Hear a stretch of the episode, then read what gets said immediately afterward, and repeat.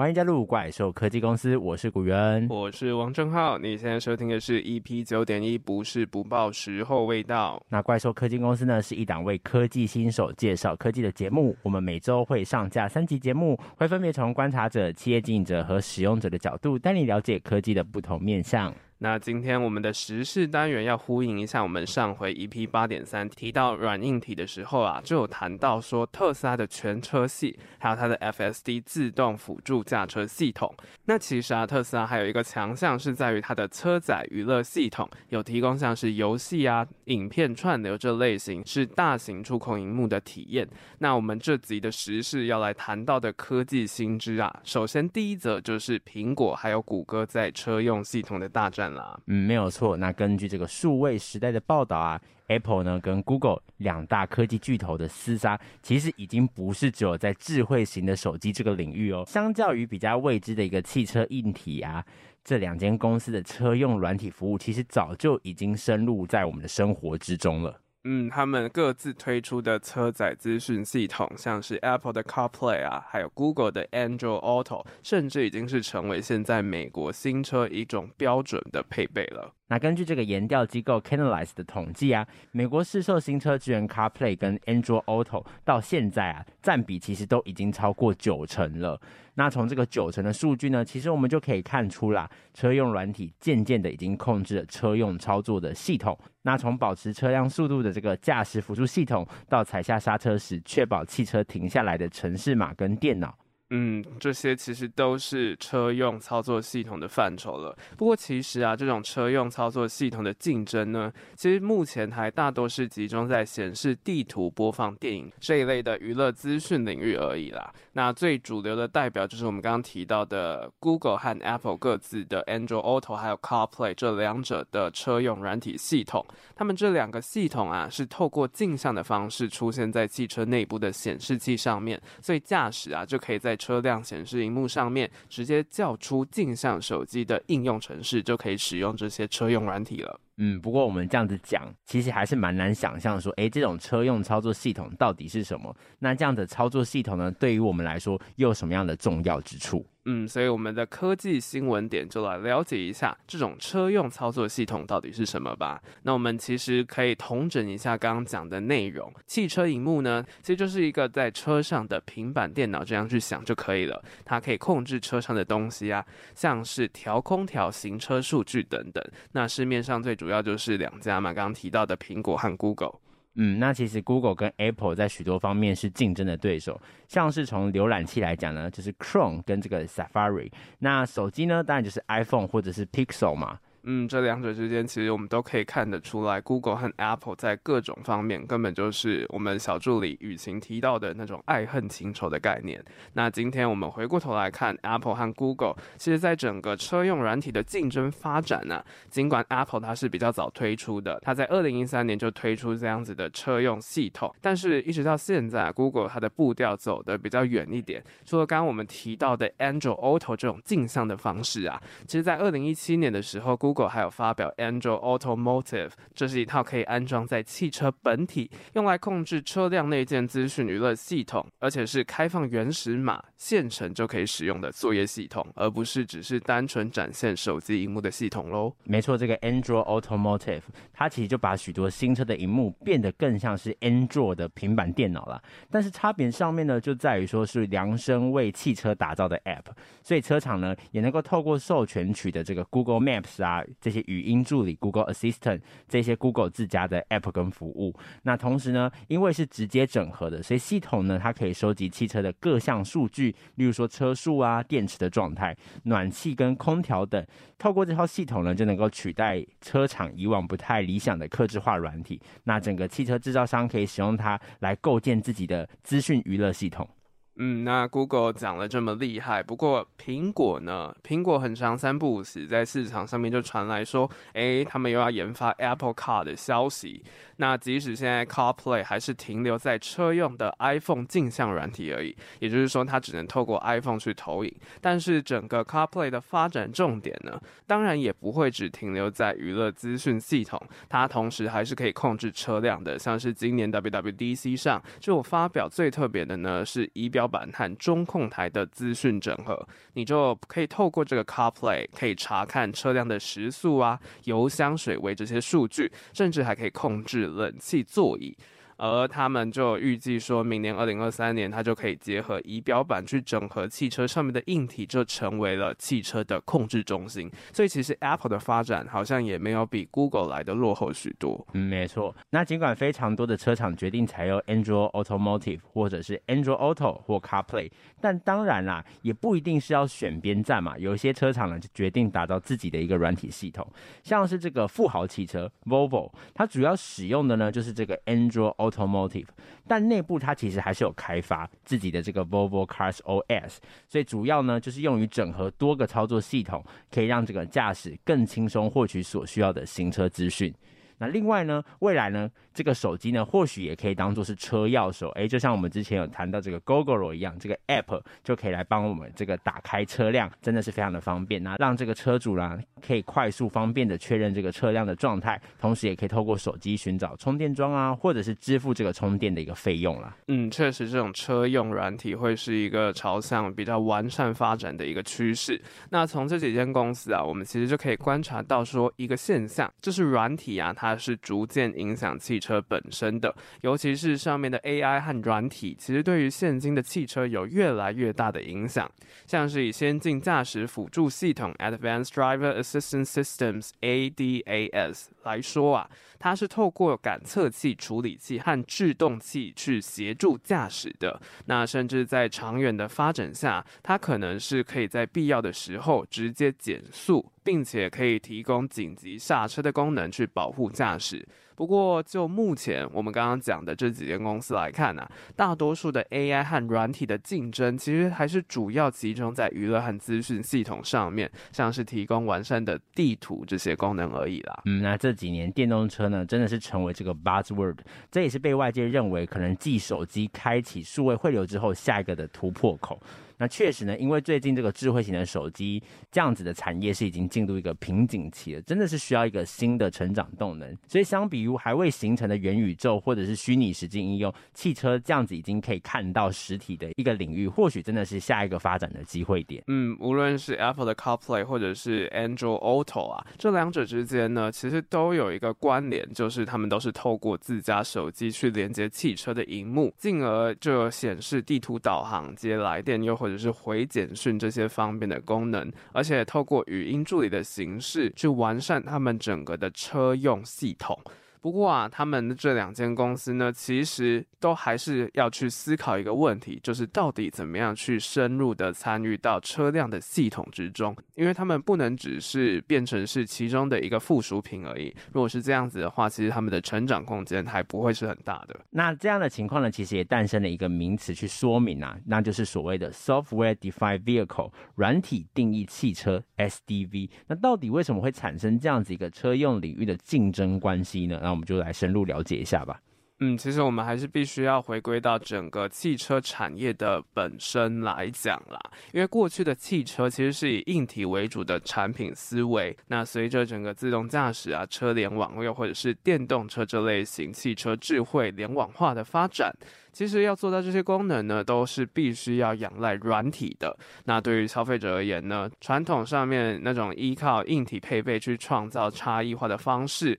未来呢都是会被透过网络进行软体配置或者是更新的模式取代的。所以啊，在整个乘车体验和满足不同需求这方面，像是个性化显示界面、自动驾驶这些东西，其实都是越来越需要仰赖软体的发展的。嗯，那在这方面发展的最好的代表，应该还是特斯拉啦。因为特斯拉一开始呢，它其实就是凭借着这个资讯软体的一个思维，来投入电动车的设计研发，搭配创新的这个硬体架构，所以完全颠覆传统的造车模式，还有驾车的体验，那就吃下了早期的电动车的一个市场。更是呢，他们透过这个 OTA，也就是 Over the Air 空中传输这种韧体更新的方式，远端软体升级服务的同时收集用户的数据去进行分析，来作为后续改善参考的一个依据。嗯，所以车辆啊，就变得是像是在路上移动的大型电脑，转变呢，从以前的硬体为主，现在就变成是以软体还有应用为核心。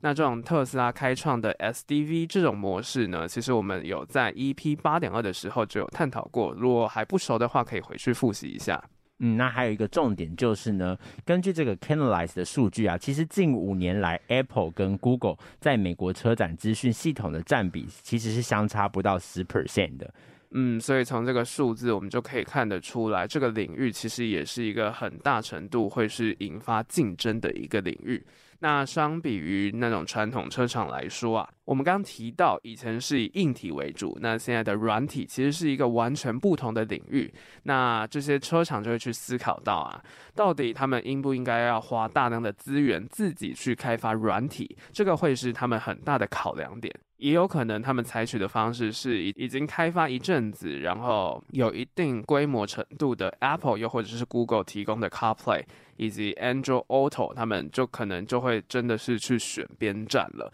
那背后的考量其实也是显而易见的啦。嗯，没有错。毕竟如果要自己开发这些软体的话，花费的那个成本其实是也蛮大的。或许我们直接先采用这样的方式整合下来，诶，变成一个非常好的服务体验，其实对于自己来讲也是利益蛮多的。那其实呢，尤其是当一款这个作业系统啊越来越普及，自然就会吸引到越多的开发者来投入这样子的一个行业。那相关的应用软体数量呢，其实也是会增加的。嗯，就是打造这种生态系的模式，其实一直以来都是一个作业系统形成一个很大的关键。那换句话来说，其实作业系统他们需要开发的那些车用软体，就会是车厂创造硬体差异性的关键。像是我们又回到特斯拉来讲，它的 FSD 全自动辅助驾驶这个功能，它是必须要去额外购买的，它是透过那种软体服务去赚取额外的利润，而且也是透过 OTA 的那种韧体更新的方式去。维持和消费者的互动关系，因为它会不断的去更新那个软体，但是它不会再额外再去收取其他的升级费用，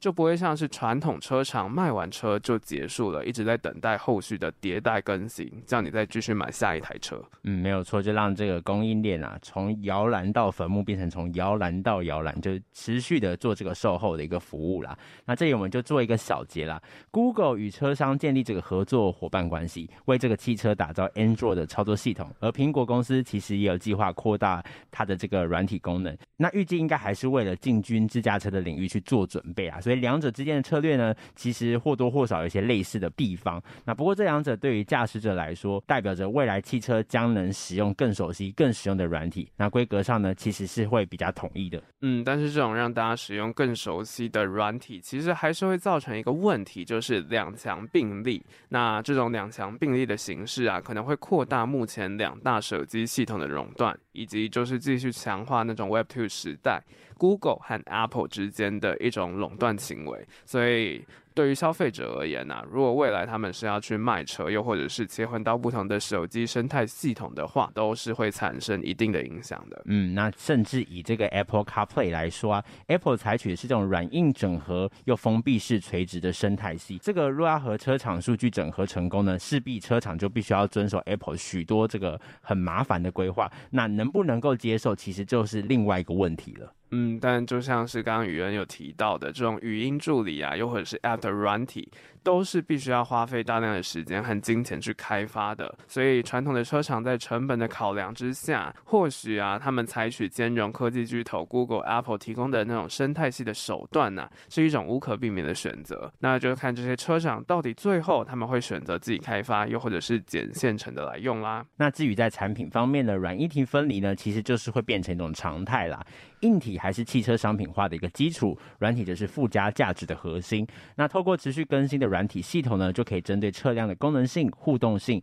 物联等体验，进行更加个人化、差异化的一个配置。那就有别于过去单一的产品模式。所以总的来说啦，车厂要打造自己的一个作业系统，必须要思考整个规模经济，导入的车款够不够多，生态系才有可能有办法生存下来。嗯，那这里我们就留下一个思考啦，就是如果你是传统的车厂，你到底会如何去权衡？到底是要自己去自主开发这些软体，又或者是捡现成的来用呢？嗯，那关于第一则新闻呢，我们就分享到这边，休息一下，我们再关注第二则科技时事。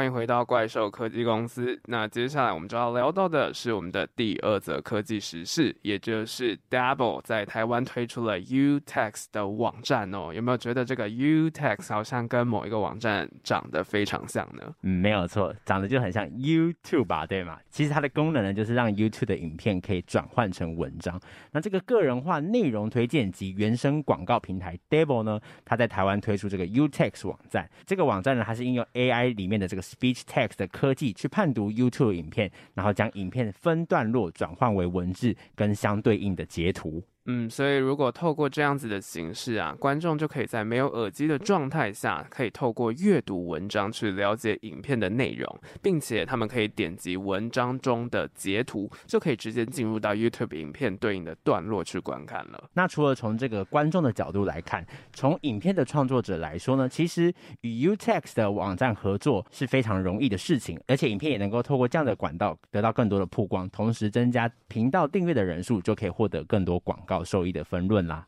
嗯，那科技新闻点，我们就先来了解一下，诶，Double 这个平台到底是怎么样的平台呢？嗯，那 Double 呢，其实是这个韩国第一大内容推荐跟原生广告平台。他们呢，非常善用大数据和机器学习的一个技术，去收集和分析大量的资料，从中呢去学习读者喜爱的内容，那进而呢就可以做到个人量身推荐优质的阅读体验。嗯，那这个平台它是为媒体伙伴提供服务的平台，它会透过个人化的内容推荐去分析网站访客的兴趣，并且推荐相关的内容。那这个跟我们过去介绍过很多的科技巨头都有蛮类似的一个行为，就是透过这种个人化推荐的形式。没有错，那他们就会去分析网站访客的一个兴趣跟推荐相关的内容，那结合读者个人的偏好，再提供专属的文章，就可以提高用户的浏览率，并增加网站的流量。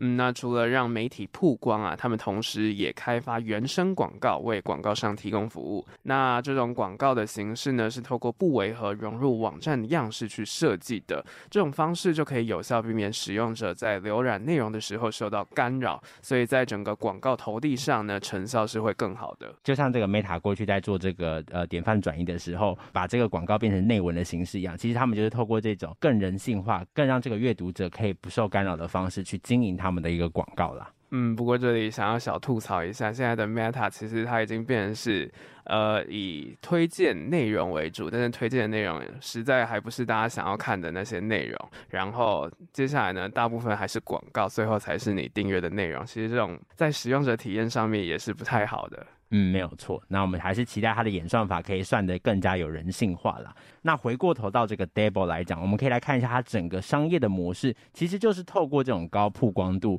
从这个内容生产者来赚取利润。那这次透过这个 AI 的技术，将 YouTube 影片转换成更有效率吸收这个资讯的一个形式，让这个习惯透过文字接收资讯的人，也可以了解影片的内容，甚至是因此被吸引点进到影片里面。其实这个也跟 Dabble 长期耕耘的一个方向是完全吻合的啦。嗯，那我们刚刚在新闻当中其实有提到一个名词 speech to text，那这是什么样的技术呢？其实这是 Dabble 推出的这个 UText 啊，内部的运作原理就是这个 AI 技术 speech to text。这个技术它涉及到的呢是自然语言处理 （natural language processing, NLP）。那这个 NLP 就是一种 AI 和语言学的分支，会去探讨到底要怎么样处理，并且运用自然语言。那这个自然语言处理其实包含蛮多面向或者是步骤，基本上呢就是辨识，你要先去辨识读进来的这些资讯，接下来你要去理解它，最后呢就会生成出像是文字或者是相应的回应，那这就是所谓的自然语言处理。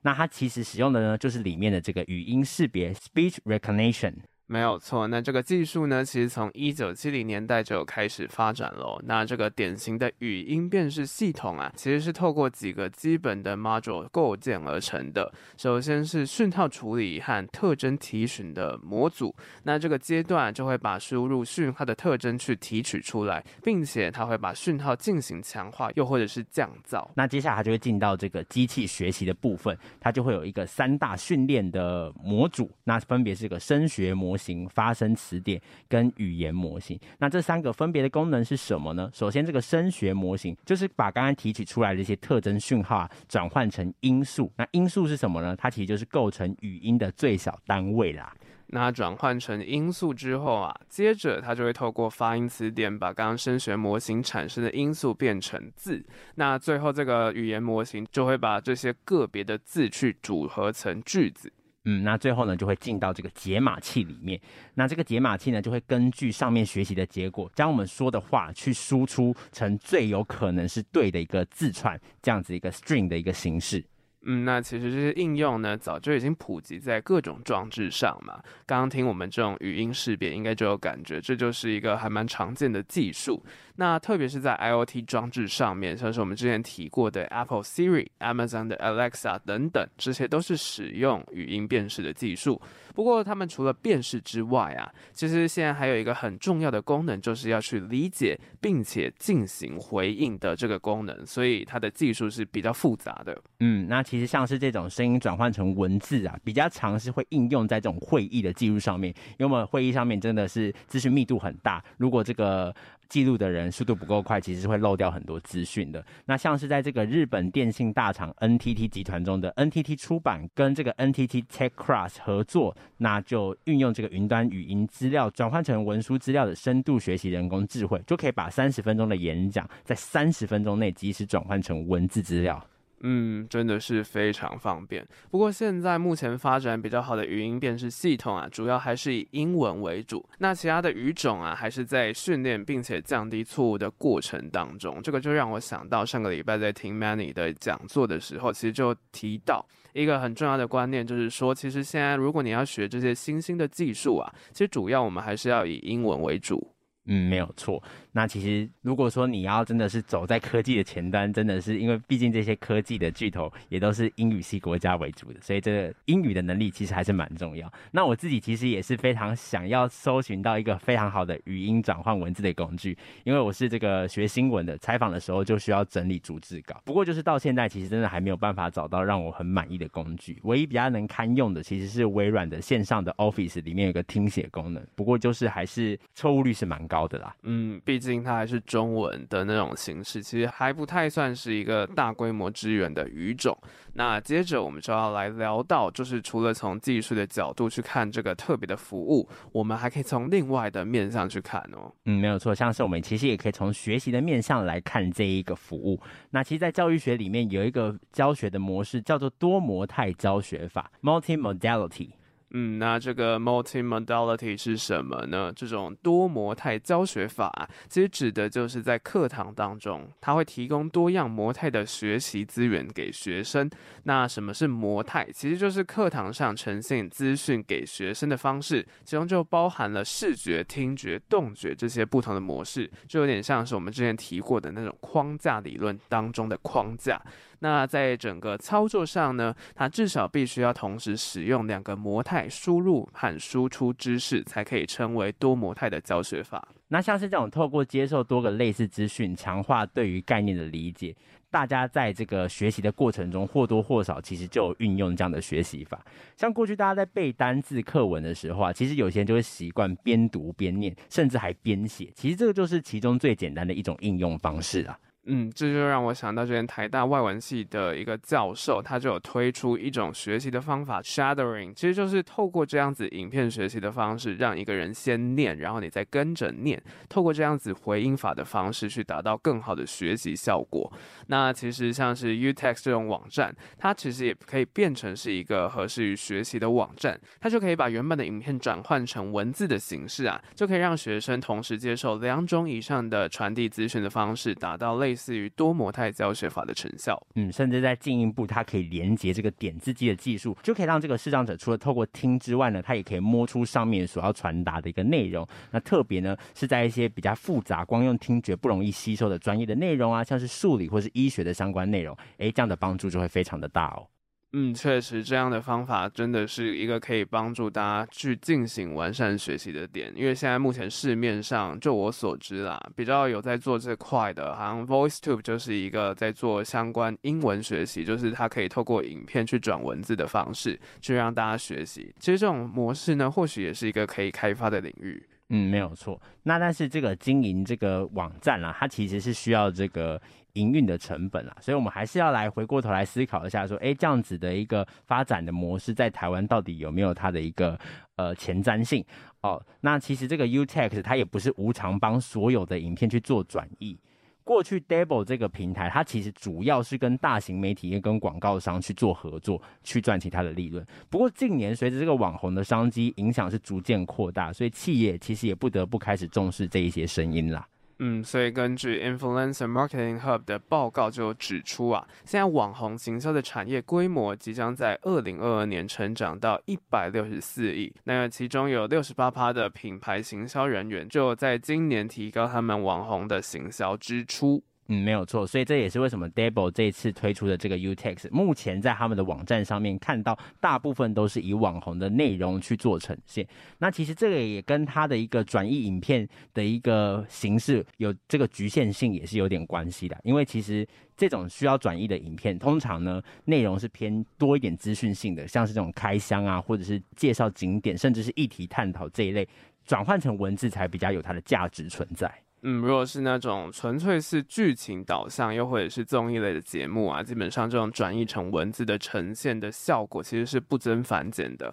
反而没有达到那种有效的宣传效果，就不会是那种网红相关的东西。嗯，再来就是我觉得在台湾发展，其实可能会遇到蛮多困境的。如果说是他想要跟这些网红合作，其实你会看到现在蛮多比较大规模的创作者或创作团队，基本上他们其实已经有经营多种媒体的一个管道，像是他们同时可能有在经营社群软体，或者是经营电子报啊，例如我们怪兽科技公司就是都有啦。嗯。所以大家听到这里就赶快还没有追踪的赶快去追踪起来哦。那回过头来讲，就是这些创作者其实就是大多数的人都在做多角化经营啦。他们就会针对不同的性质的媒体去适度的调整他们要呈现的内容，让呈现的资讯就可以更有效果，甚至到不同的媒体是可以互相形成导流的状况。嗯，所以现在这个 UTExt 啊，目前对影片文字的呈现上，基本上就是逐句，然后加上这个截图而已。但是影片的文稿其实有时候的确对于阅读者来讲是太冗长，或者说一句话里面能够有的资讯真的太少，就不够经济。那虽然整个服务的利益其实是蛮良善的，不过的确真的是还是有它的局限性存在啦。嗯，但是就是总的来讲，它其实在特定的领域，它还是有它一定的优势所在。那我们就期待在这个平台上可以看到更多元的内容啦。那关于今天的两则实事，我们就分享到这边。我是古元，我是王正浩，大家拜拜，拜拜。